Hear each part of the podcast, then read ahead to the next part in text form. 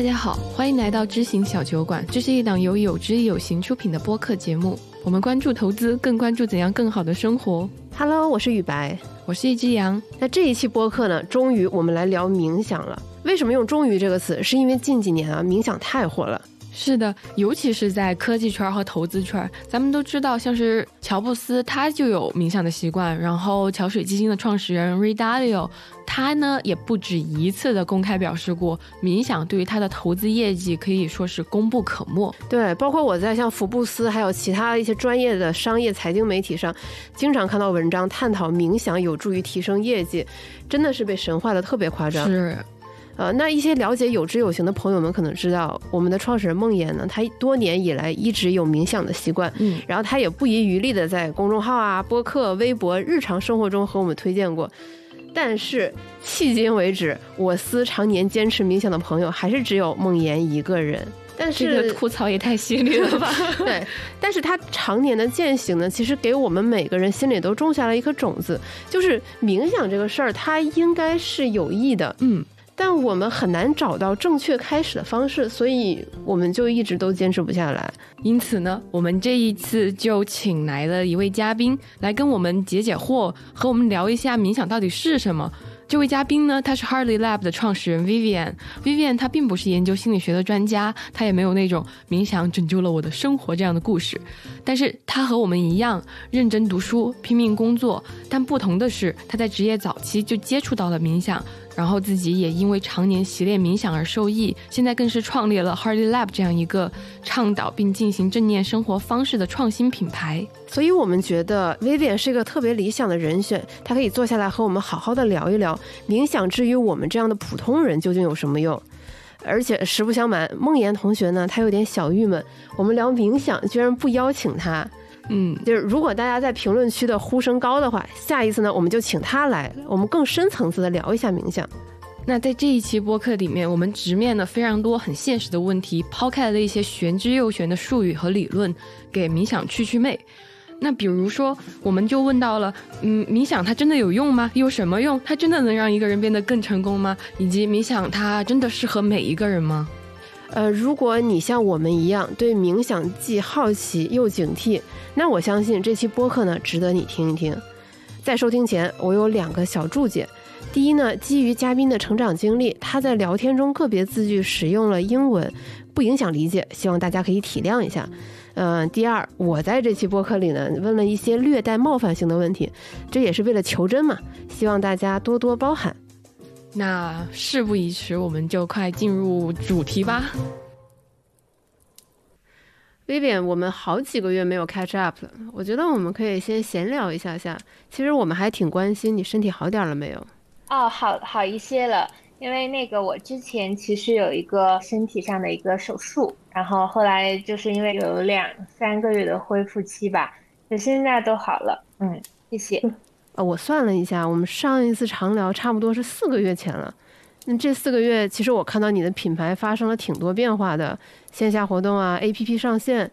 我在一些财经媒体上也看到对你们的一些报道。做了这么多事儿，然后你个人还接受了很大的手术，感觉挺了不起，挺辛苦的。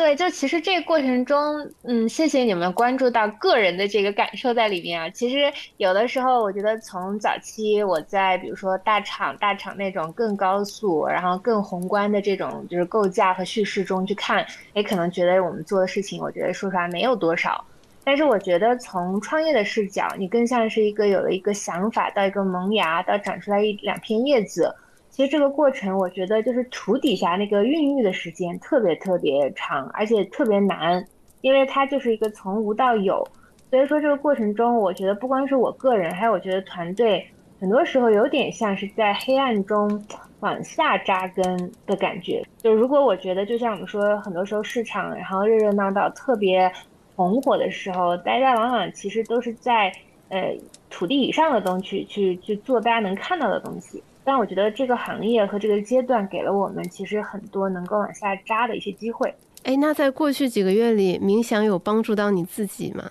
冥想本身，其实我觉得对很多创业者来说，我觉得都是一个特别好的方法，就是加强大家的定力和信心。因为这里面，我觉得冥想核心的就是说，包括我们说到最早期第一阶段，你能达成的目目标是一种，其实有目标，但是能够非常的以当下的阶段，然后能够全情参与。就你其实有一个，有的时候你有了这种得失心，或者说患得患失的心，你其实就很怕，因为早期你有很多其实感觉，我觉得就是资源上的局限。但是那时候我觉得，就是冥想给你带来的是，首先你不怕失去什么，第二个是在没有资源的情况下，你就其实特别专注你有的东西。刚刚我们开始录制之前嘛，我才知道原来雨白从来都没有试过冥想。但是我是有过那么一两次经历的嘛，然后就大概知道，就冥想这个是要怎么去习练。就我想帮很多和雨白一样的从来没有试过冥想的听众问一下，就是冥想和自己呆着发呆有什么最大的区别呢？嗯，这个是一个经典的问题啊，就是很多时候，嗯，大家会觉得冥想就是什么都不想，就是放空，那就是发呆。我觉得首先不是的，嗯，冥想不是这种绝对的放空和发呆。我可以用一个我自己比较习惯的这个方法来阐述。这里有一个叫温和的专注。那早期其实你聚焦在呼吸上，你这样第一个是能帮助你有一个对象，其实你不容易失焦。就失焦是指你的念头就飘渺了，因为这是大脑的天性。那这样子本身你并不会觉得呼吸有什么不同，只是说你专注在了这样一个对象上，它能让你的这种精神和你的意识能够专注。早期是聚焦的专注力，诶，慢慢你就可以叫有选择的注意力，然后在最后你是会有一个 open awareness，就是说有个开放的觉知。那这里面我们说就跟你去磨刀一样，只有你的刀其实非常的这种犀利。然后你能够聚焦在那个点上，你才能够把它收放自如，放到一定的维度，哎，有一个部分的这种注意力。然后它就像我们说大脑的那个叫拉伸性、可塑性，这个其实是通过冥想的这种所谓的训练能达到的。那包括到最后开放的觉知，那个其实我们说的是什么？就是正念的状态。我觉得这里我要提问，就是像我这样的纯粹门外汉，对于什么是觉知和什么是全人的觉知，这个我是完全没有任何的概念的。然后我觉得这个可能是阻碍像我这样的外行进入冥想的第一步，就是这些词听起来玄之又玄，且我并不知道它对我到底有什么样的作用。然后又有各种各样的名词，比如说瑜伽呀、正念啊、冥想，我又分不清这些概念之间的关系。嗯。我觉得其实这些本身都不是术语了，因为其实，在专业的里面，它还会有一层一层更多术语。咱们现在就简单拆解一下，觉知是什么？就是这个其实是就是你从字面意思上去理解，就是你的一个感觉、你的认知、你的意识，就是你能感受到的所有东西。这也是经常有的时候不是说到人有五运六识，这个其实是术语，但是其实就是说你综合的感觉。然后那包括你刚刚问了一个很其实核心的问题，说这些东西有什么用？那当大家想去带着好奇了解它是什么，能有什么价值的时候，更多就说，哎，它怎么怎么帮到我，或者说它能带来给我有什么样的结果？对，就是现代人比较功利主义嘛。包括其实我们最开始了解到冥想，很多人可能都是从比如说乔布斯那里。了解到冥想，就是乔布斯非常非常的推崇冥想，觉然后觉得这个东西塑造了他的产品力，然后包括像硅谷的各种创业人士，然后各种 CEO，各种亿万富翁，他们都很推崇冥想，然后它就会变成了一种我们以为的这种流行的生活方式，起码是在媒体的口中。嗯，我觉得你刚刚说的这个，它也不完全是功利。当大家其实去了解一个东西，它是不是好，或者说是不是对我有价值，本身是一个很好的独立的判断。反而其实是当主流媒体把一些东西渲染成了一种，就是说一股脑大家都应该去 follow 的时尚和 trend 的时候，我觉得其实才是危险的。然后我刚才想说的，其实说它的价值核心，我觉得就是早期能帮助大家带来很多的专注感。其实专注能帮助你处理非常多，我觉得情绪、关系以及你的这种 performance，就是我们说的你的业务的结果，它其实能够帮你就是在专注你本身这个事情，你对它的判断力上，因为这个东西就代表了一切，你有更好的一种专注，你其实才能去整理它是什么，我的优先级是什么，以及为什么我可能我的什么样的状态去做。然后，那这个再往后来，我们就说到你说乔布斯啊，其实这些硅谷大佬或者商业大佬，对他，包括你看比尔盖茨还有 Ray Dalio，其实都对冥想，反正很公开的，就是在去 endorse 他们，就是在冥想整个对他们生活和职业中的价值。我还是相信他们其实真正是体会到了长期对冥想，就是说坚持练习的带来的好处。当然，那个我觉得会再往，有可能是往深层一点，它会是让你对可能是关系更多的关系是指宏观的，就是说行业，然后以及甚至是我觉得人生观，甚至可能是宇宙观，你产生一些我觉得更深层次的理解。它是由于你更专注了，你对事情本身的这种可能我们说的。就是本质更理解了，因为往往说，当大家有的时候情绪使然，或者说可能比较慌乱，或者说比较沮丧，是因为你会被那种本身一个事件它当时产生的，比如说表象所影响，那你就会陷入那个情绪中。就是你如果能更专注，我们这是专注是指广义的，你其实能更好的分析那个事件它本身背后推动它，其实应该做一个最好的决策是什么。那我就不是中心了，我应该其实有可能是其中的一个，比如说是一步棋，或者我在这步棋里面，我用有限的能力怎么去更好的去影响那个阶段的那个事件。那这样其实我觉得你可能会更理智，也会更我们我们认为是比较更智慧的在当下去处理一些事情。对，我觉得你刚才这段描述让我想到一个很有趣的矛盾。就是在我听下来，我觉得冥想其实你要觉察到你当时的情绪、你的感受，它来自于哪儿。那这样会不会也会让有些人可能错误的理解为，就是你要更多的关注自己的感受？这会不会是某一种自恋，而不是像你说的那样，就是我跳出以我为中心的这个世界，我去看待这个世界怎么样客观的去理解和解决它？嗯，对，这是个很好的我觉得问题。呃，我觉得这里面其实呃有两个可以区分一下，就是你更好的去关注我的那种情绪，它情绪本身，举个例子，我们可以拆解一下，它是什么感受，比如说它发生在我身体的哪个部位，或者说现在它是一种什么样的状态，但是那个里面可能我们说啊，当然这个也需要其实一点时间，你首先你感受到的不是我，举个例子，如果你愤怒的时候，其实大家。最常见的会感觉到说啊，好像胸口很紧，或者说你的手就不觉不知不觉的就攥紧了，或者说你的肢体整个就变得更紧绷了。如果你能当下感受到自己就是从身体上，包括可能你的这种就是说内在，包括你觉得你的消化系统、你的胃部这些的一些变化，但你不把它跟你自己绑在一起，这本身我觉得不是一种就是说强化自我。正念的第一步其实还有一个叫如是的观察。那里面如是，就是说客观的去感受。那它本身并不是说我现在觉得我愤怒了，首先是我，然后愤怒又是一个很惯性的那种感受，就是说当我有了这些东西连加起来，你觉得它叫愤怒，但你可以把它拆解，就是说感受到现在那些东西在哪。所以你再想想，如果是这样的一种持续的这种，就是说我们叫呃不评判的观察，如是的观察，加上我们说到刚才你说的第二个那种。所谓的就慢慢把自己能够放掉，好像就是不以我为中心。OK，哎，那这样有没有可能会滑向另一种可能性，就是开始学会合理化一切事情，对吧？就是就按照现在年轻人的流行话语，就是佛系。即便我遭遇了可能不公或者是令我愤怒的事情，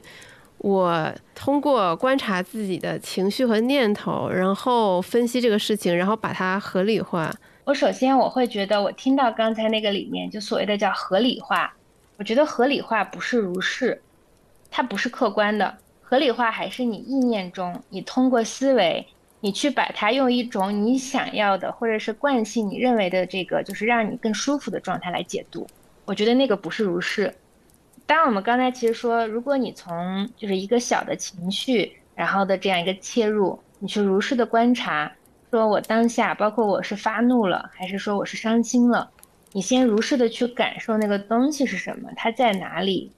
然后你再其实慢慢的可以去冷静下来。当我觉得人有了这种冷静，在包括我们说多了一些专注的时候，你对事情的判断其实就会更准确了。它本身是什么就是什么，除非那里面还有多了一层，就是说每个人都会有的那种惯性，或者我们就说就是叫偏见。那那个偏见本身，其实你希望通过冥想去训练你的如是，就是可能慢慢能去掉那层偏见。所以这个是说，我们如果有了那层比较，我们说叫正知正念的那种判断以后，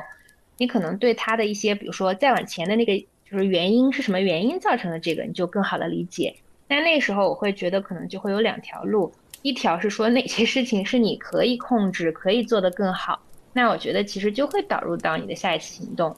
其实你看，当时我们看到谷爱凌写的那篇文章，就是她如何去写她自己面对恐惧的时候。对对对，就是那篇文章，就是说我承认我爱上了恐惧。我看到那篇文章的时候，我是非常就是惊艳的。我不知道他是受到了周围的一些智者的影响，还是他天然确实有很好的这种觉察的训练。他对于恐惧中，就是说那种不确定、压力以及兴奋。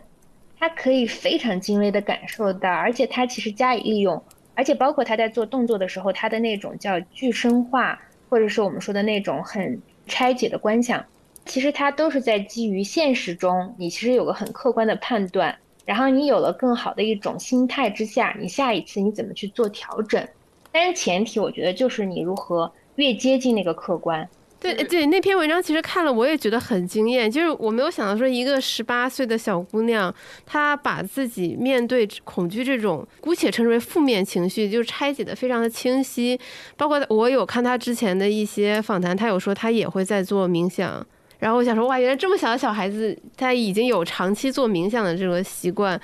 同时，像他的纪录片里，包括比如说他比赛的时候，因为他之前训练受伤，他其实就相当于就降低了自己的难度嘛，比赛难度，他也表现的不懊悔，因为这个事情过去就是过去了，他能非常坦然的看待压力、成功和失败，然后我觉得特别的了不起。包括你看这一次冬奥会，他面临的压力是多么的巨大，那么多人关注，但他完全扛过去了。你还是算算算是一个冥想的小小的安利片，对，就我们其实没有，就是当然有好多爽文和热文，大家都会去就各种蹭热点。我们当时其实写了一篇，就是对于就是我爱上了恐惧这篇文章的一些拆解，但是确实我们没有其实去强化说它一定是冥想带来的。我觉得还是他是一个非常我觉得难得的吧，很综合的人。其中最核心的，我觉得还是说他的心理的整个稳定性和专注性特别好。包括你们刚才提到，就是他的那种，就是有点像做一件事对一件事情的那种切分，也是我在其他几个，其实包括一些认识他的朋友中那儿得到的。就是他其实因为时间管理也特别好，也是在他妈妈的一些支持和整个这种他的 supporting system 里面能达成的。但是他每做一件事情，他对那件事情的其实就是说，就是就是专注当下，把这件事情完成，完成到最好。也其实还是特别客观的去分析啊，我有的，我没有的，我的利弊，所以我觉得这个就是特别好的一种正念。因为刚才说到佛系嘛，其实我觉得正念带来的一定不会是佛系，也不会是躺平，它其实会让人特别好的。我觉得第一个是叫悦纳，悦纳还不是说说我们就是说喜悦的接纳那两个字，对吧？对对对，它完全是完全的就是接纳自己，这里面就是两层，接纳自己。已有的天赋的好的就特别认可啊，当然也不这个狂妄自大，而且你要认可，哎，我可能有的不足，包括这是内外的环境的不足。举个例子，我们刚刚说到，大家都很关注说我们创业，我觉创业真的挺难的。我没有创业之前，作为很年轻的像这种大的这个科技公司、互联网公司的高管，还你你会觉得自己真的还挺牛的。啊，当然，这里面你对创业还是会有很多预判，觉得很难。但是我觉得真正创业，你会觉得这里面所有东西都是非常有限的。然后那那个时候，我觉得就是承认自己的渺小、无知，以及自己的很多无奈、无助。但是你还是会有一层，你知道自己有什么，以及在这里面自己最核心，你是包括一样的。我觉得我那天看谷爱凌的，还有一点说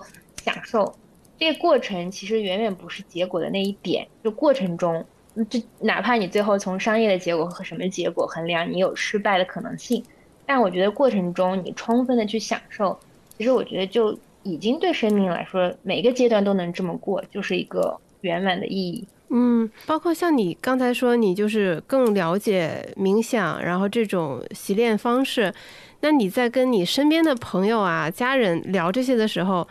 有没有？遭遇到什么误解？就大家会不会说，哎，你说的这些东西听起来很悬，是不是被人骗了呀之类的？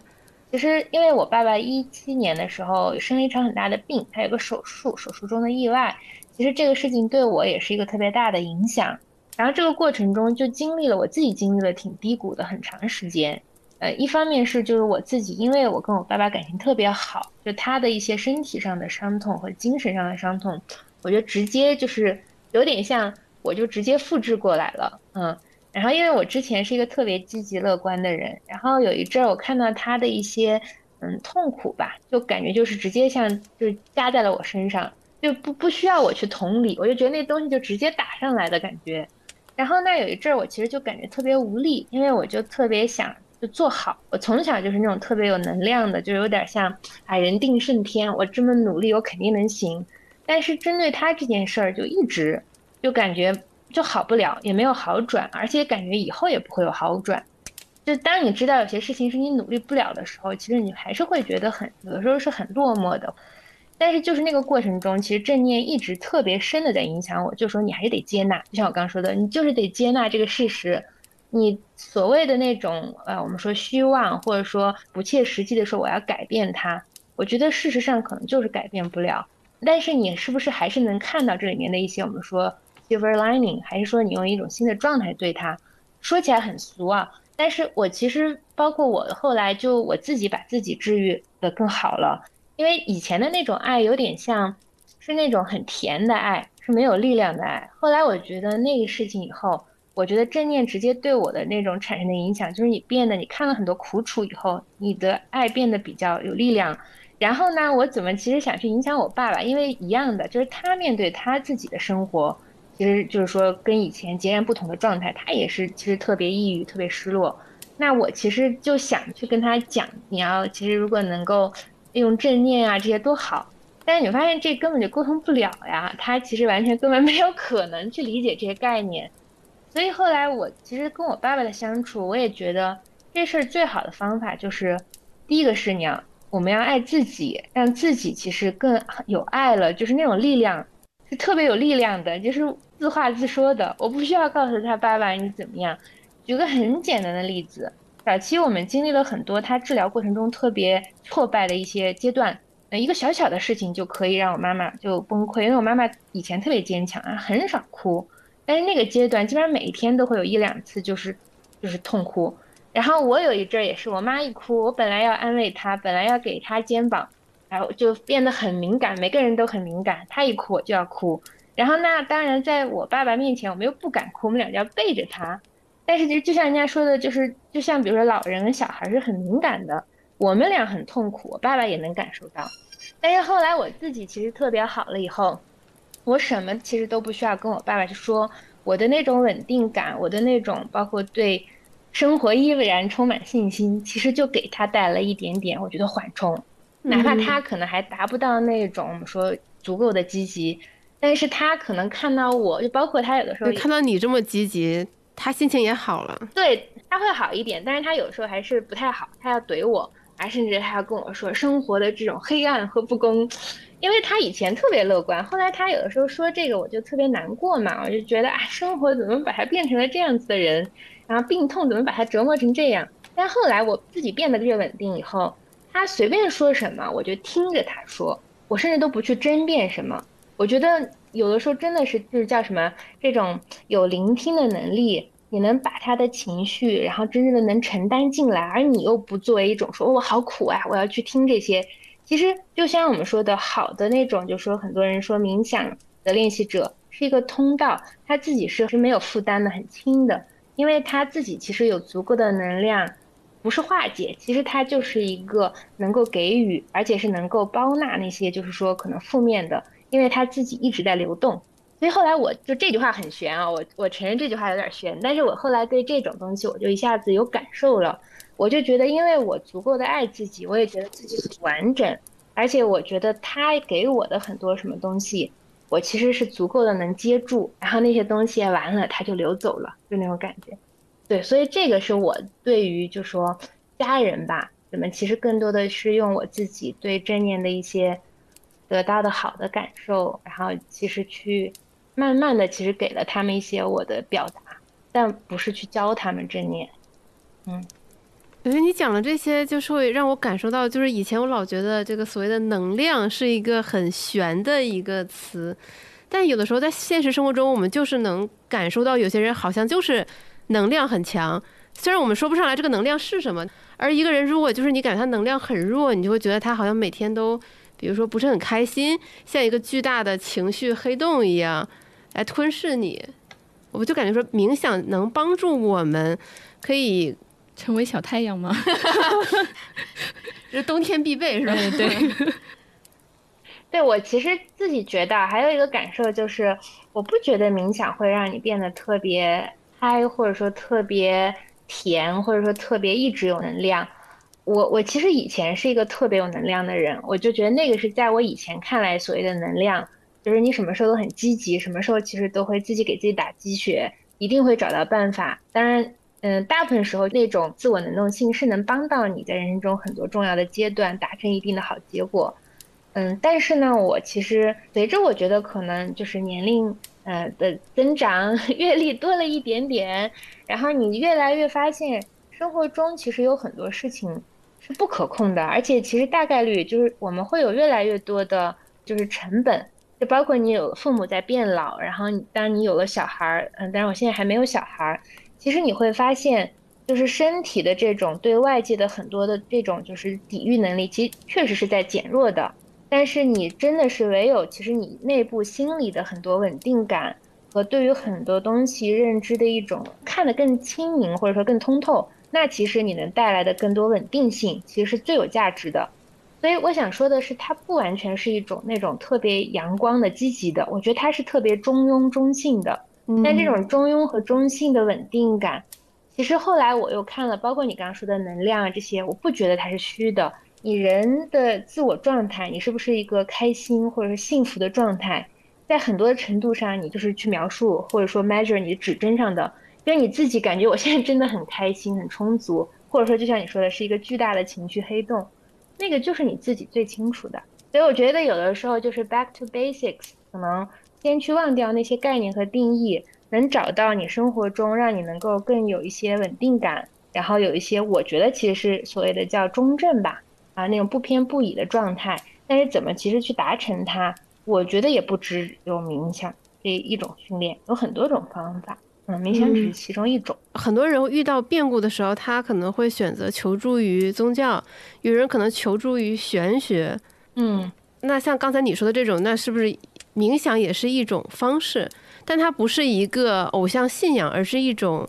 让你更好的梳理好内心、调整好自己身心的一种方式。没错，这么说，我觉得现代化的这种科学的这个冥想之路，它其实是一个明确的去除了宗教的整个体系背景啊，以及它的这种就是说相对的是有神论的这一部分，它是一个去宗教化的，嗯，在。科学体系下，特别是结合了我觉得心理学，特别是现代心理学和脑神经科学这两个主要的科学流派，嗯，那它其实简单来说，我觉得它是一种帮助你达成，然后我觉得更稳定、健康的心理状态、精神健康状态的一种训练方法。嗯，那你刚才说家里的这个变故是让你回国的原因吗？还是说在那之前你就回国了？哦，回国了。我当时在字节跳动，其实当时是在我带着抖音，嗯，做 TikTok 出海，其实还是呃非常非常快速成长的一个阶段。我一四年回国，当时最早回国其实是因为加入 Uber 中国的早期的拓展，然后后来不是一六年我们跟滴滴合并了，然后我就去了头条，嗯，当时还叫头条，后来就叫字节。哎。如果是作为冥想的习练者，仿佛理应是觉得说噪音是我们应该想办法摒除的，但是其实你当时在打造的 APP 是被很多人诟病，所谓制造噪音的 TikTok。哎，这个这个当然这么说有点不厚道。我是觉得这样来看，就从时间维度上梳理一下，TikTok 其实是在我我觉得职业生命中，然后还是很重要的一段。我们就从正负两 面来说，双刃剑来看，最大的价值确实是我觉得像字节跳动或者抖音、TikTok 这样的产品，它也算是时代的产物。好的公司、好的这种我们说组织体系，包括通过好的对资本的加持利用，其实是能达成很多商业的一些我觉得成功。但确实，我觉得这种需求是普世的，就是现代的人对于这种比如说我们说的这种短平快的这种娱乐诉求，或者说这种娱乐这种碎片化的诉求，就是到达了一个这种就是以 TikTok 为标杆的这样一个短视频的形态。所以我觉得这个其实带给我更多的是商业领域，你看到了这样的模式、这样的产产品、这样的创新，怎么其实以中国为主的出海企业，哎，能够更多的有了这种好的机会和征服世界的一些事业。但是确实因为这样的一些机会，我觉得也让我在里面作为个体感受到了像这种快速的成长，然后高速的增长带来的可能负面的一些问题，不光是从行业，我觉得包括对个人的体感。所以说，生活中的每个经历，我觉得都会其实成就你现在的自己，也确实是因为那样的一些阶段，才会让我其实对冥想或者通过冥想帮助我怎么去更好的缓解我个人的身心状况，包括其实包括你说一七年、一八年之后我家庭的一些变化，我觉得比较幸运的是，当你有选择的时候，你其实才知道哪些东西其实更更本真、更有价值的。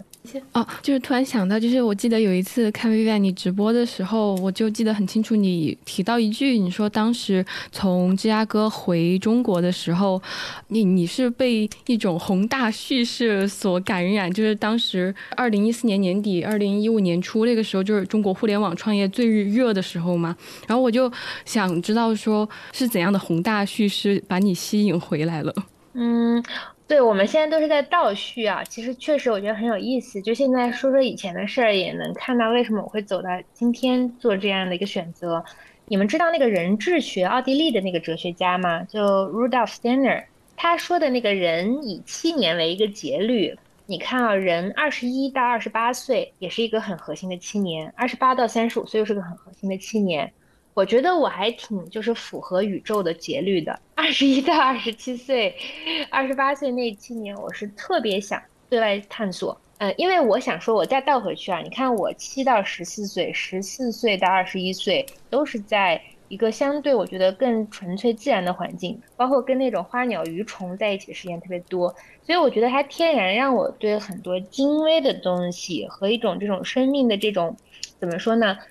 简单来说是小而美，但是又小而本质的一些这种就是有力量感的东西，我觉得很有关联。但是我到了可能二十一到二十八岁这个阶段，包括我在美国，其实当时就不太想要那种小而美的东西了，你就想要特别大的、特别颠覆式的、特别不一样的东西。其实是一个完全开始向外探索的一个状态。然后，所以我那个时候就。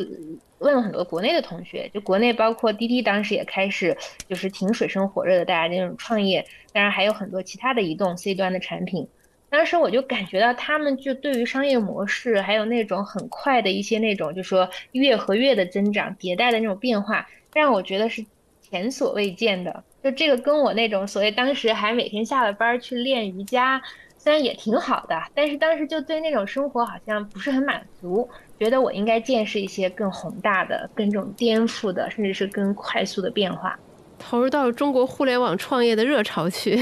对，但是当时也不知道，就是当时哪知道什么叫互联网的热潮，也不知道什么是互联网，就回来了以后，才慢慢的，当你在那个过程中啊，你其实身在那个就是说事中，你才能慢慢感受那是个什么样的东西。但是那个过程中，我会觉得有一部分。现在看来，我觉得也其实是虚妄。虚妄就是我觉得，嗯，就是你不知道它是什么，但是你会被它的标签化的很多的外在的东西吸引。就大家都觉得那个行业赚钱，大家都觉得那个行业的人都很酷啊。事实上，确实是资本最集中，然后人才优秀的人也最集中。但是那个时候，反而那个七年吧，对我来说，我觉得挺不本质的。看很多东西很容易被外界的标签所左右。然后，所以其实那个过程也把我推向了另外一种跟我其实童年很不一样的那种标准。以前小时候的标准是我自己去探索，我自己定义好和感受幸福快乐。但是那七年的标准好像都是总有人告诉你什么是最好的，甚至你自己跟那个标准不一样，你还挺自卑的，觉得啊我还不够好，然后永远不够好，因为永远真的有比你更优秀的人。然后那个过程中，我觉得。我之前还看过李一诺的一个演讲，我觉得他讲的也很真实。在那个过程中有点像你不懂装懂，然后你又想去扮演那个优秀的精英的角色，你也确实通过了很多的努力吧，人定胜天的这种决心你也做到了，但你后来发现，哇，那个东西好像跟我本真的东西离得还挺远的，嗯，为啥我一路走了这么久，到了一个好像我自己跟我自己有点脱节了？啊，当然，我后来发现其实会有两种，有些人觉得，哎，我做到了，你的那种成就感其实也会给你带来很多的加强，就会复用你的这种状态。但是我是到了一个我自己认为还挺满足，然后也比较有点就是说小有成就，但那个时候反而是觉得，嗯，他好像跟我自己就是说，呃，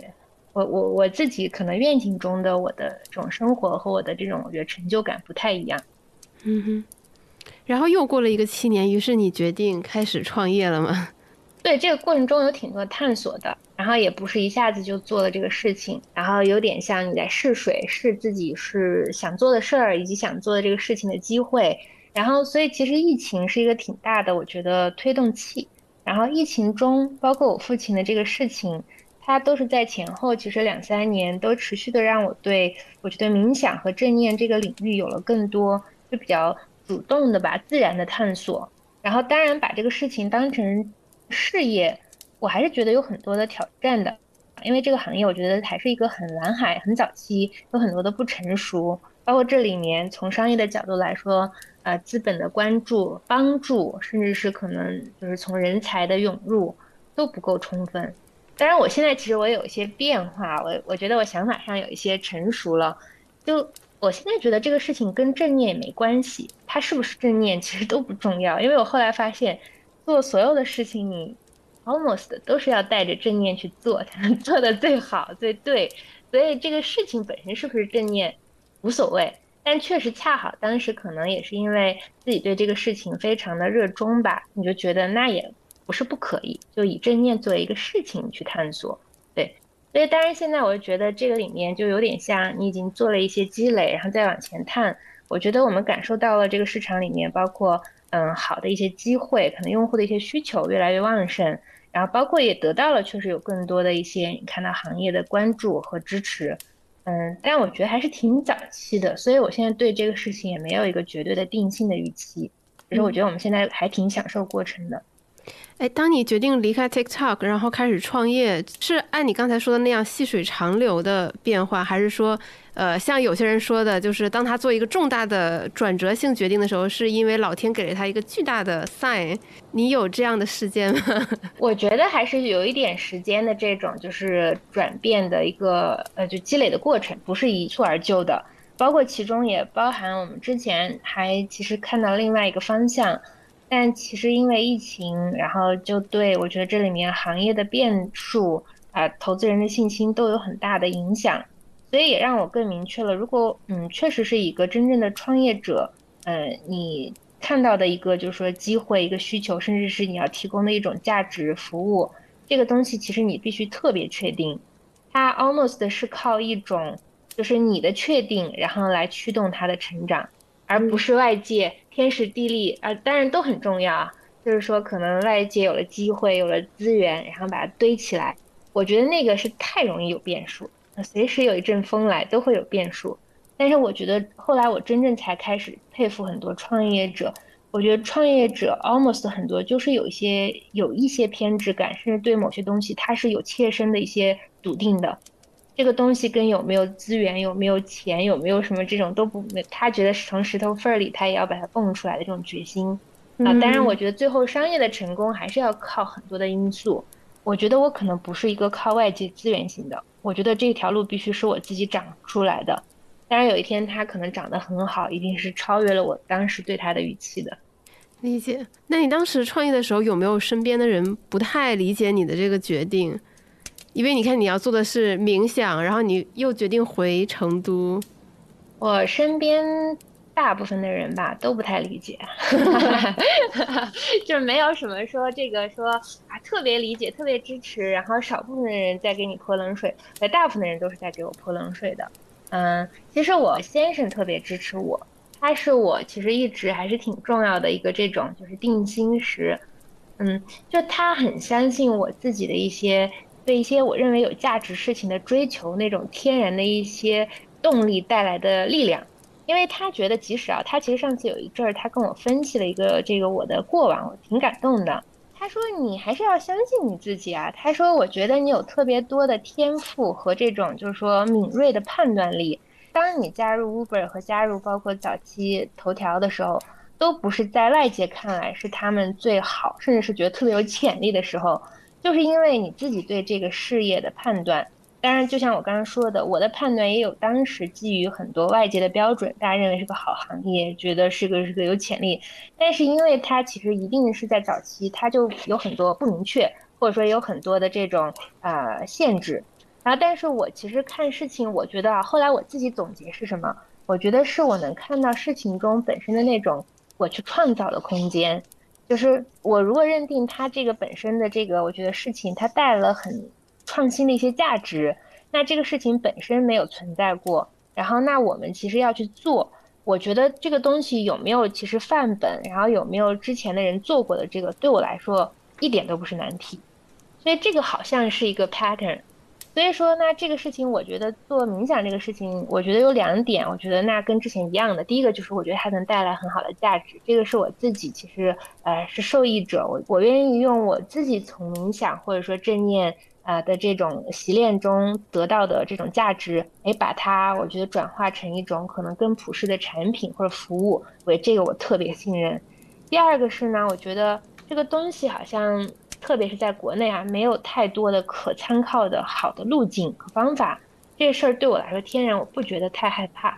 嗯，我感觉这事儿只要就是说它可做，然后我想做，我觉得这路还是人走出来的。所以这两件事情让我就比较确定了啊，但是就反正综合我们说到的外界市场的环境影响，还有人才，包括还有作为创业本身，我觉得就是，哎，九死一生，你会遇到各种不确定性因素，大家会觉得就是从外界的一个评判，你这个阶段你应该怎么样，其实是更最大化你的职业价值。后来我觉得其实我也挺幸运的，早期经历了一些好的平台，遇到一些非常好的前辈，得到一些很好的成长。我感觉那种对我来说其实也挺满足的，我不觉得好像我还需要去证明什么，所以我感觉有点像也挺轻松的，就是更多的是做你之前还没有得到过的一种感受或者是一种历练，不需要再去持续去证明，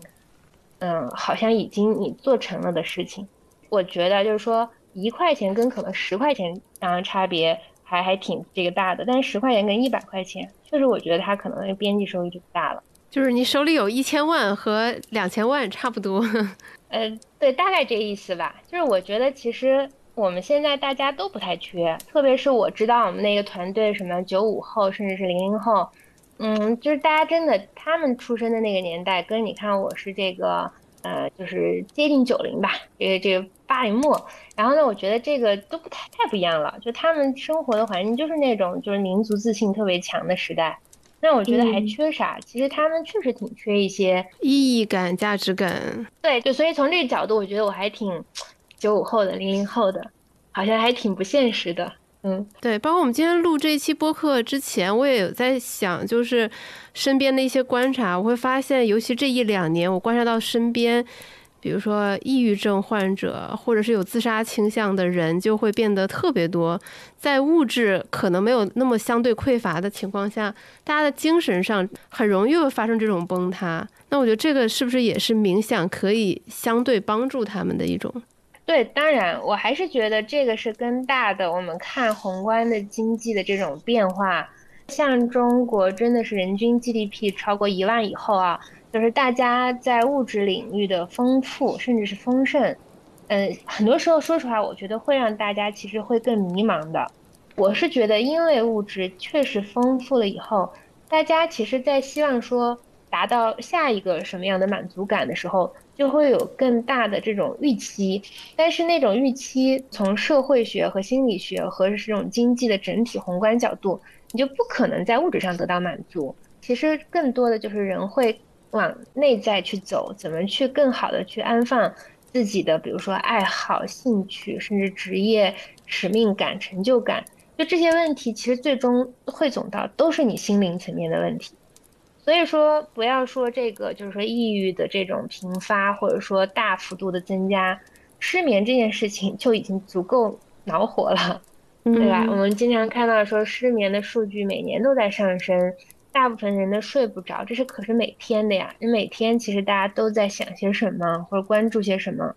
嗯，我会觉得冥想和正念不是唯一的方法，还是有很多的方法。包括嗯，最近看到有很多好的社会创新的这种一些呃行业，他们也是通过，比如说通过怎么在有机农场这个就是说呃农业生产的方式，让大家去参与一种新的这种有点像是这种工作的机制，然后也是一种这种新的公司的机制，让大家其实参与这种我觉得跟泥土，然后跟农民的生活，跟跟质朴的大地链接起来的东西。哎，我觉得其实它都是一种很好的方法，让我们其实不要说缓解焦虑，它就是让我们去释放这个时代，就是你在物质上得不到更多的快感了以后，你怎么其实去释放心理中对自我成长的那种需求？不完全是冥想，有非常多种方式，但确实冥想和正念，我觉得有点像是一种底层代码，它是很小很实用的一些日常的方法，而且它是一个可持续的方法。就是你带着正面，其实你再回到你原有很卷的工作岗位上，我相信你也会有重新的一种视角。包括你去带着这个去农场，那你可能更欢快了。对，我是这样，就是前段时间我同事就突然给我发出，在工作间隙中给我发出一个感慨，好想去干体力活，而是想说，就是这个东西，其实你你听起来，其实这个东西很荒谬，因为我们中国还有那么多人，就是年收入可能只有几千块，甚至不到一千块，然后这里一个北京的小白领，然后说我好想干体力活，但是他那种哀叹也是非常真实的。对，我觉得其实这也是为什么你看，就是说我们说的，就是运动啊，运动这个大类，就是 physical 的 fitness，其实早几年大家说啊一直在增增长，但一直没有增起来，就这两年才真正的我觉得算是爆发了。呃，就是因为其实我觉得身体的那种参与度，这个从正念的角度来说，就就像我们刚刚说的，不同的流派它会有不同的法门啊，法门就是方法的意思。有些人是通过身体，然后有些人是通过声音，有的人是通过视觉。你其实会找到一个那些人适配的方式，让他能够其实真正的是调理到心。但是因为我们说人人就说这一世吧，还是你是有这样一个身体的载体的。那身体的载体通过你去摸东西，你去搬东西，你实际的参与，其实它最大可能这样是让你的身心能合一。其实这个是一个我觉得很天然的，就是你像传统的老祖宗的一些那种劳作作息方法，其实所有的东西都是在身体力行中。其实去跟心结合，那因为现在大家做做的这个就是叫伏案的时间确实太长，这也是整个就是社会结构，然后变成了都是脑力思维性的这种活动。那所以我觉得，比如说运动，我也觉得是特别好的。还有很多人说，是不是运动跟冥想一静一动，还感觉是不太一致？其实这两个特别协调，就是特别一致，而且一定是动静结合。而且甚至很多我们认为的冥想是一种动态的，你是在包括我们刚刚说到谷爱凌。你是在运动中，其实你的那种专注和正念的那种应用，它最大化你的这种运动的机能、运动的这种表现。嗯，然后包括那除了我们说的这个运动、家务活啊啥的这些，其实就是把它干起来，然后日常整理搞起来，都是很好的方式。我们还有个叫正念打扫，得到了大家很多人的喜欢。啊，对，我看你们有提供一个音频，就是干家务的时候听的一个。冥想的音频，我觉得这个场景就很有趣。就包括我，其实有时候也会有点喜欢洗碗，因为我洗碗的时候就感觉自己能进入这种心流状态。对对对，我觉得很多人我都听说过，说洗碗是一个特别好的这种专注，而且是能那个叫清理，嗯，它其实把你帮你把一些事情都归归纳，然后这种理顺。我觉得都是，就是我们一直在说，呃。才冥想，它绝不是一个静态的，坐在蒲团垫上，你需要专门花时间，需要非常怎么样？其实去这种很很玄玄的东西，我觉得它有一些基本的，就是说概念上的理解。如果你能够把它去神秘化了，它可以应用在你每做一件事情上。那这个东西其实是你应用的越多，它越成为了你一种其实习惯性的方法。那你其实越能够培养起这种更长时间的长效的一种专注。嗯，哦，薇薇安，听你这么一说，我就突然明白为什么就是那些音频吧，场景分的那么那么的明确，有针对职场人的呀、孕妇听的呀什么的，我就觉得说，终于理解了这个逻辑吧。就是你可能是想说，想让这个正念把它去魅，让它融入到生活当中。对，没错，我们还是特别强调就是生活中的正念，就因为经常大家会讲一些说很。cliche 的话说，这个专注在每一个当下，或者说每一个当下都是正念，呃，听起来就很烦，就很那种很很很这种，对吧？cliche，但其实真正的我们觉得它就是，呃，你每做一件事情，你全神贯注的倾注，它就是一种最容易达到的这种正念状态。但是呢，它怎么去？我觉得有点像是给大家引路呢，启迪，其实就是创造一些这样子多样化的场景。嗯，包括你刚刚说的，可能正念的洗碗，你是通过洗碗这件事情，让你达到了那种心流，让你体验到了那种心流带来的专注感的那种啊安稳和那种舒坦，那你才愿意去做下一个这样的事情。所以这是一些好的契机。当然还有一个背景是，嗯，我觉得就像我刚刚说的，我们不是一个孤岛，不是说我们独立做了一些东西，然后感觉抛到市场上。我们其实为什么会有孕孕妇孕期冥想？啊，会有初入职场的你，就是因为我们团队其实它的这个，嗯，就是代表的这种年龄和人群，就是其实是如此的丰富，就是有还在上学的这种同学，然后研究生的同学，他们也在面临找工作，然后也有这种其实刚刚就是为人母的这种妈妈，然后也有刚刚进入孕期的这种哎，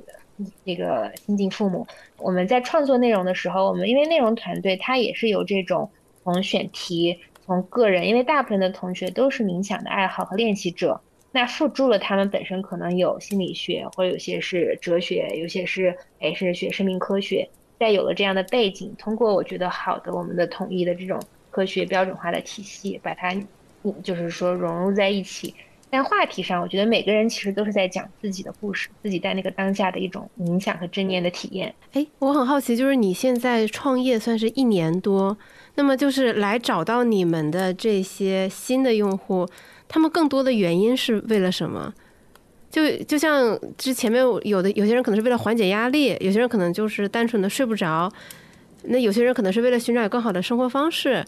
哪些比例是更大的？基于你们的观察和数据？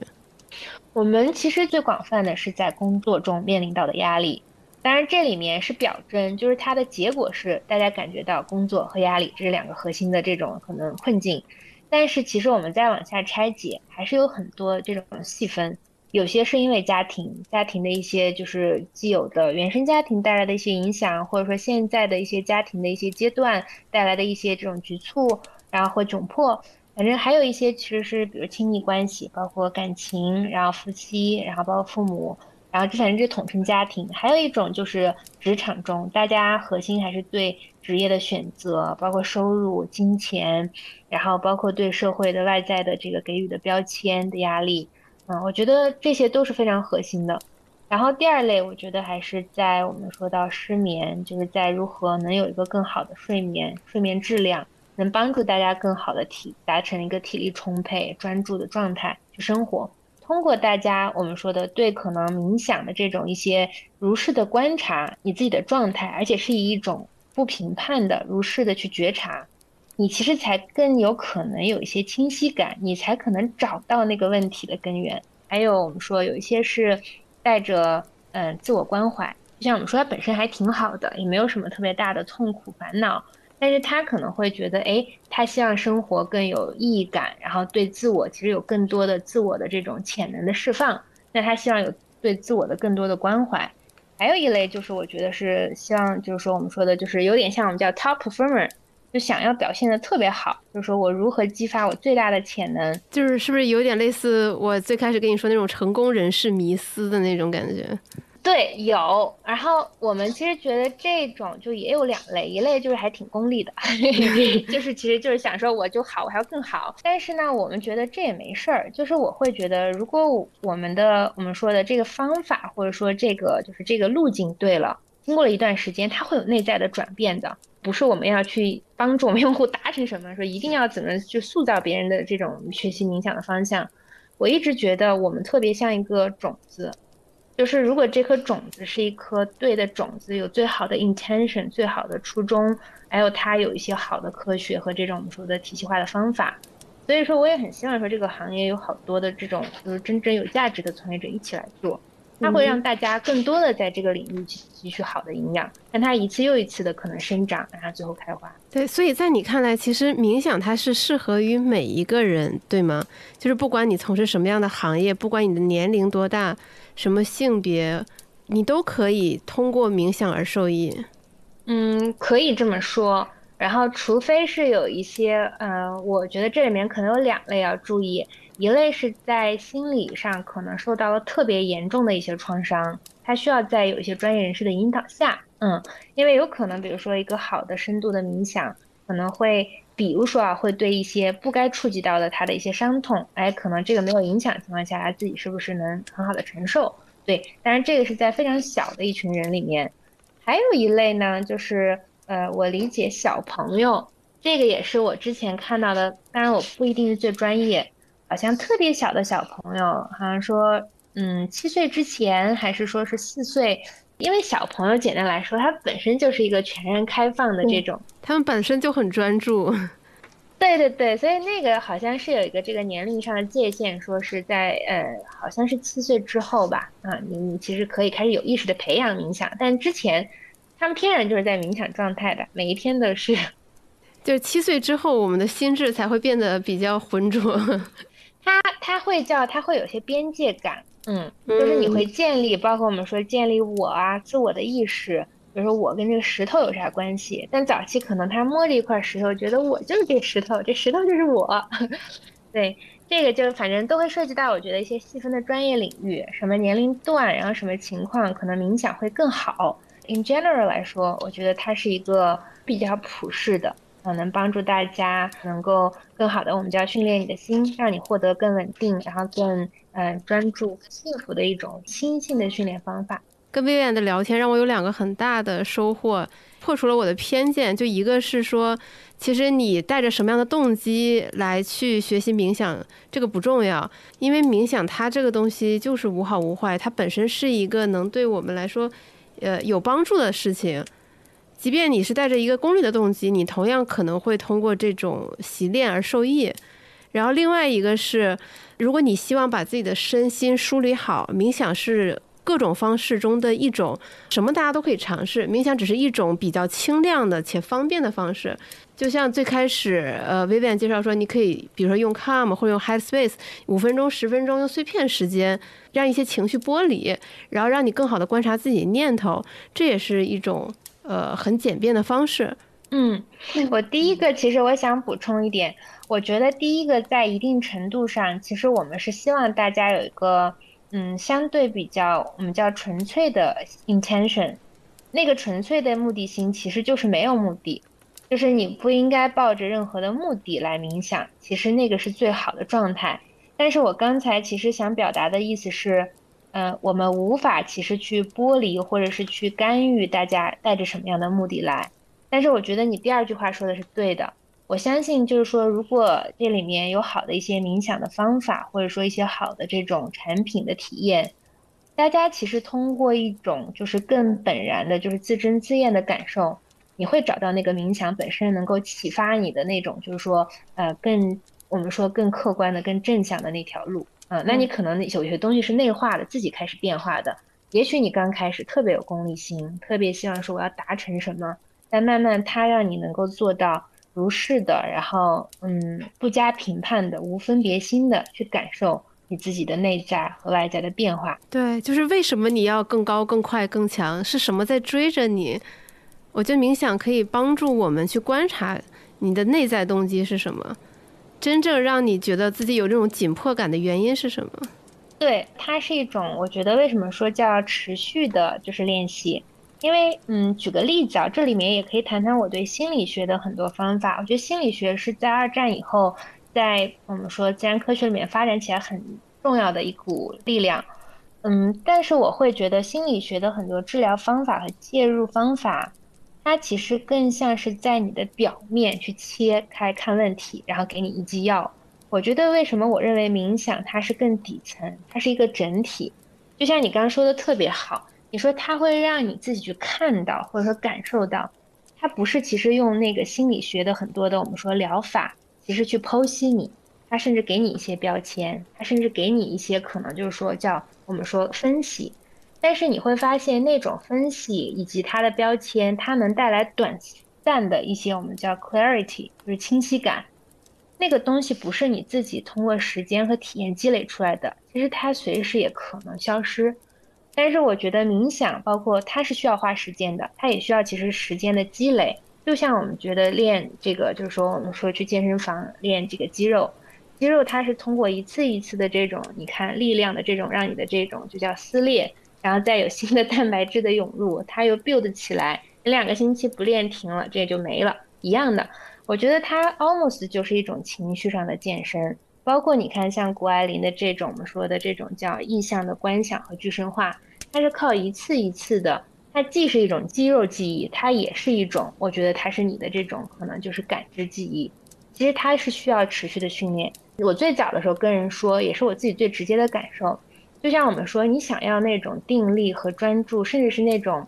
就是说你对很多事情相对是有更稳定的、清晰的判断感。它不是靠你慌的时候才就是去那个拿出来就能用的，你拿不出来，你没有去练过可能几年的这个篮球，然后就像我们说有这种就是台下的这种十年功，临时大家喊你上场，你什么都拿不出来。所以我觉得这也是为什么冥想其实是难的，因为它需要时间，它需要你自己其实有这样的一个积累和自己的感受的过程。但第二个说的很好，我觉得它可能是一种更普世的，然后更其实更简单、更轻便的，嗯，也不要其实有任何的对它的这种神秘化，觉得这个大力出奇迹能出个啥奇招？就是你刚才又提醒我，就是练习这个东西很重要，就是包括我相信在听我们播客的朋友应该也会有体会到，就有些场合你会觉得说，哦，我一定要极度的专注。但那个时候，就是你，你只有那一次，你想要极度的专注，这个东西是不好使的。你只有在平时不断的训练这种专注力，你才能保证说，你到关键场合的时候，你才能发发挥出自己百分之百的潜能。其实它有点像是你去练习健身房里去举铁啊，还是说你去练习一个这种竞技运动，它是反复的。就像我们刚刚说的，它的那个注意力的这种就是区间，你是专注的还是开放的？其实它是需要非常长，甚至为什么有的人说扫地僧是一辈子啊？就是说可能在他，嗯，就像我们说，当然这里面要涉及到一些专业性，就是说大家还没有切入可能那种顿悟的时候，他这种专注力就不够，师傅可能就会让他扫地啊，扫扫到只够他可能在专注中他能感受到这个正念是什么了，哎，那这个时候再去教他，嗯，所以那个基本功就是真的是挺多的，需要其实练习的时间的一些积累哦。那就引申到我的下一个问题，就是在通过这么长时间的这个聊天后，我作为一个曾经排斥冥想的人，现在对冥想非常的心动。那我这样的门外汉，你有没有什么推荐我的打开方式？就新手锦囊。对，简单来说，我觉得就是你要去打开你的第一次体验，就是第一次体验就是第一次练习，就是比如说我们对话完，然后你就给自己十分钟，这个十分钟你甚至都不需要任何 app。嗯，但是如果你需要一点引导，你也可以用像 Heartly 呀，也可以用 Calm 呀，都可以。但是也许就是这十分钟，我觉得你可以就做一件事情，比如说你就可以以你的呼吸为我们说的这个专注对象或者锚点啊，你甚至都不需要十分钟，五分钟吧，你自己看看你在这个五分钟之内，嗯，你可以相对有意识的去关注，你有多少时间是在专注在你的呼吸上，嗯，其他的你可以都不用去想。啊，就比如说这样一个简单的小的练习，你都可以去尝试。比如说一个五分钟，然后比如说今天晚上你再可以尝试一个五分钟，然后包括你很自然的，可能这个时间就能有点延长。而这个过程中，你先都不用去想冥想的什么理论。我觉得的，当你有了一种那种简单来说，就是有了一种安心的稳定感，就不是那种慌到就是这种，就是感觉如坐针毡。你在开始其实有一些自然的好奇，你就顺着你的好奇再去找一些相关的，我觉得一些理论，然后一些文章，甚至一些书籍啊。当然，我我我自己有几本喜欢的书，我也可以推荐给你。嗯，我觉得最早我看过最好的其实两本书，呃，一个是传者的初心，嗯，就是铃木俊龙呃写的那本，就是也是乔布斯呃很早的时候推荐过。然后呃还有一本是宗萨写的这个证见，正见是我觉得用最通俗直白的话，把佛学里面的啊一些基本的，我觉得这种原则，嗯，就是我觉得很其实很很简单，很很通俗的讲清楚。那那个时候我会觉得你对它其实基本，因为始终我还是觉得，呃，冥想是有一点这个东方的这个智慧经典的理论，你会对它会有一个更啊更本真的理解，更更可能更深的一点理解。但你不用其实去对这个一下切入到很深，我觉得你就随着你自己的练习，加你可能慢慢有一点好奇，你去看点书啊，可能开始培养你的习惯。好呀，谢谢。我就可能补充一个比较小的点吧，就这些 v i n 在跟我们描述这个觉知的时候，我就感觉好像自己戴了一个 VR 眼镜一样，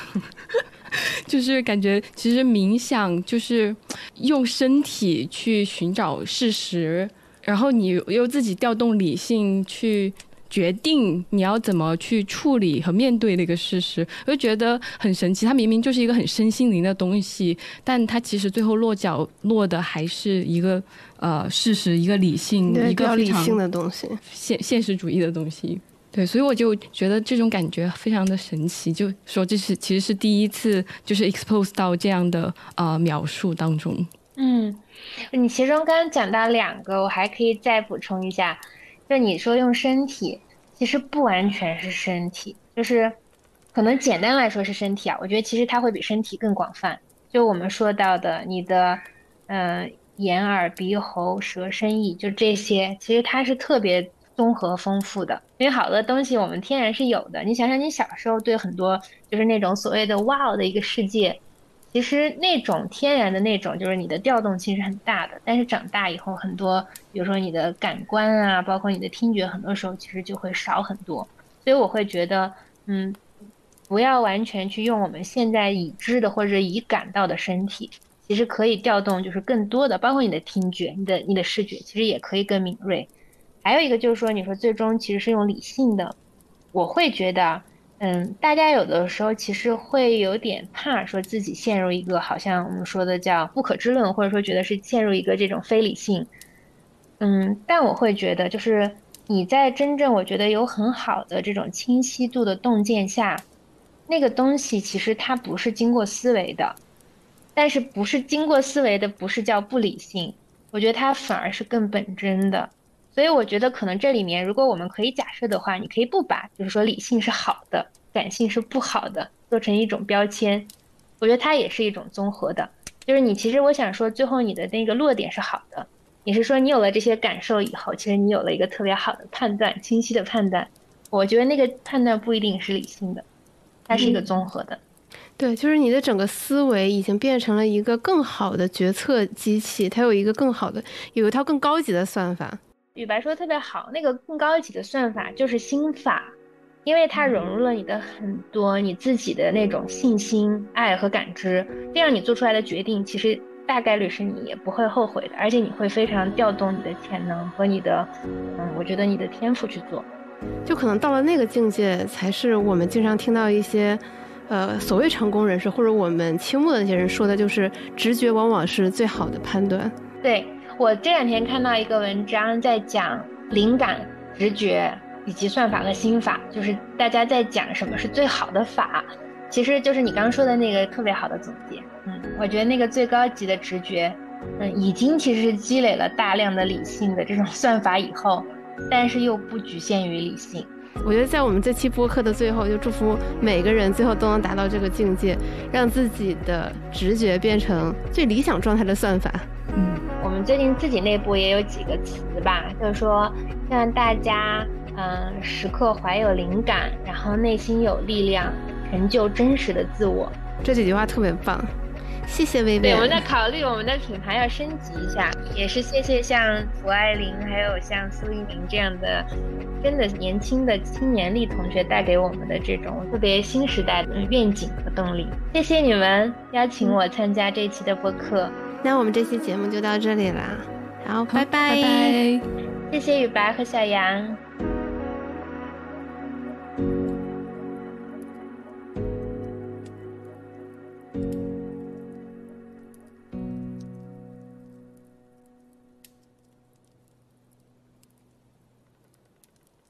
你好，我是一只羊。在今天播客的最后呢，我想请那些还没有试过冥想，但是听完这期播客又对冥想非常感兴趣的小伙伴留步。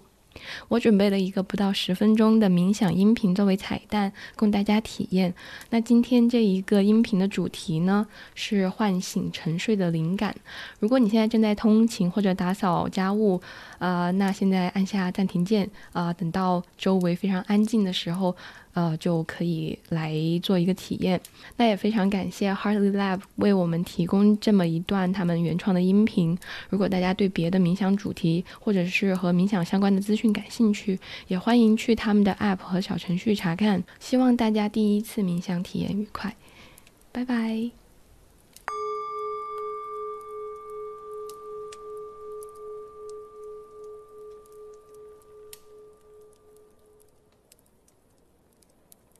大家好，欢迎来到今天的每日冥想。当迷茫、找不到方向感的时候，你会做些什么找到自己呢？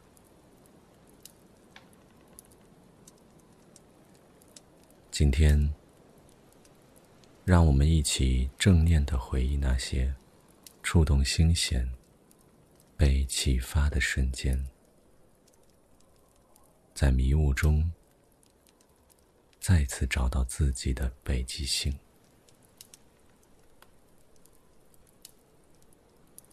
请找一个安静的地方坐下来，身体放松，轻轻收腹，感受身体和椅子的接触。和向上伸展的背部，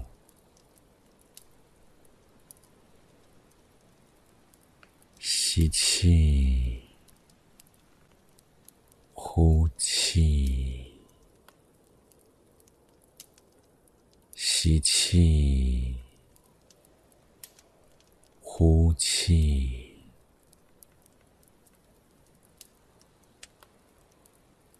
左手放在肚子上。右手放在左手上，感受呼吸时腹部的起伏，让我们的身体通过呼吸回到一个平静、放松的状态。在这里停留一会儿，渐渐的。找到你呼吸的自然频率，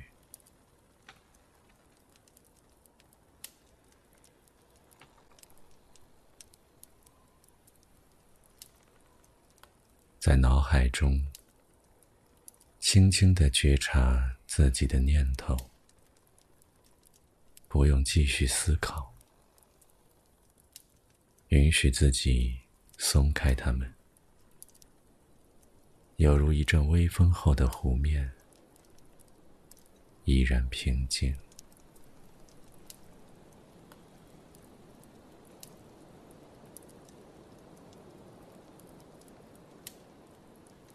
现在，回忆起一次你成长时遇到的一个人，他的思想。说的话，做的事，触动，点亮了你心底的一片湖水。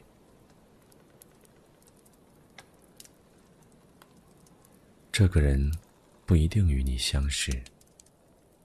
他也许是一本书的作者，一次演唱会的主唱，或者一部电影中的人物。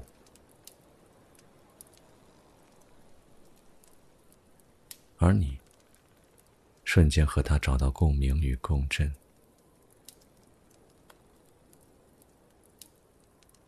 再一次感受当时的空间，你听到的声音，看到的文字，或许是这个人说的话，他的动作，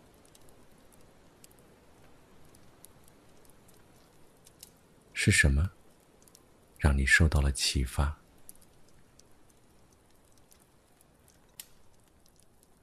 观想你当时的身体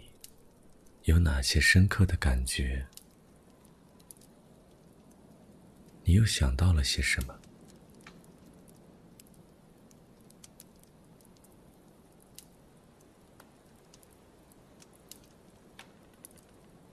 让这个启发的瞬间成为你的锚点，把注意力均匀的分配给你所观想的一切，和你平静、稳定的呼吸，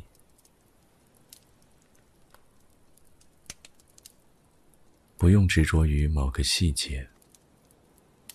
让思绪。自由穿梭，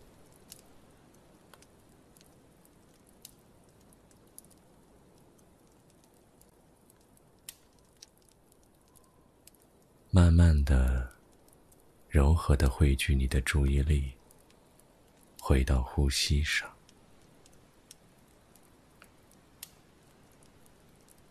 想一想，被启发后，你想要做些什么？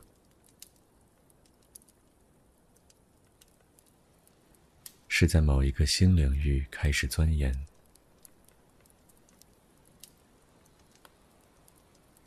尝试一次旅行，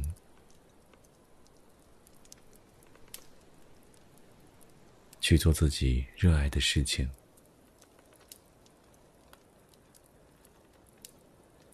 这些超越舒适圈的想法，都因为受到灵感的启发后，离自己不那么远了。你也可以静观现在的生活中做的事情，想一想自己当初为什么出发。如果有些倦怠，自己可以做一个怎样的行动，重燃信念呢？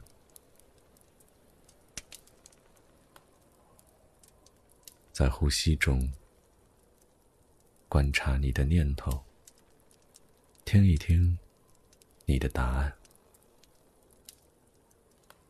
就算答案没有马上出现，也没有关系，因为启发的瞬间，如同一束光，打开了我们的内心。这束光，或许成为了生命航海的指明灯。尤其当周遭黑暗围绕、海浪汹涌时，它会指引方向，照亮前路。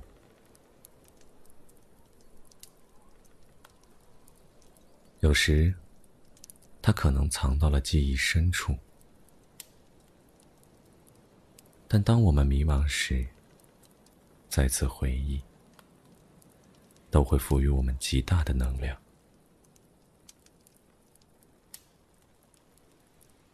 很多时候，那些让你感到触动的一切，也因为你内心有着同样的光芒，找到共鸣。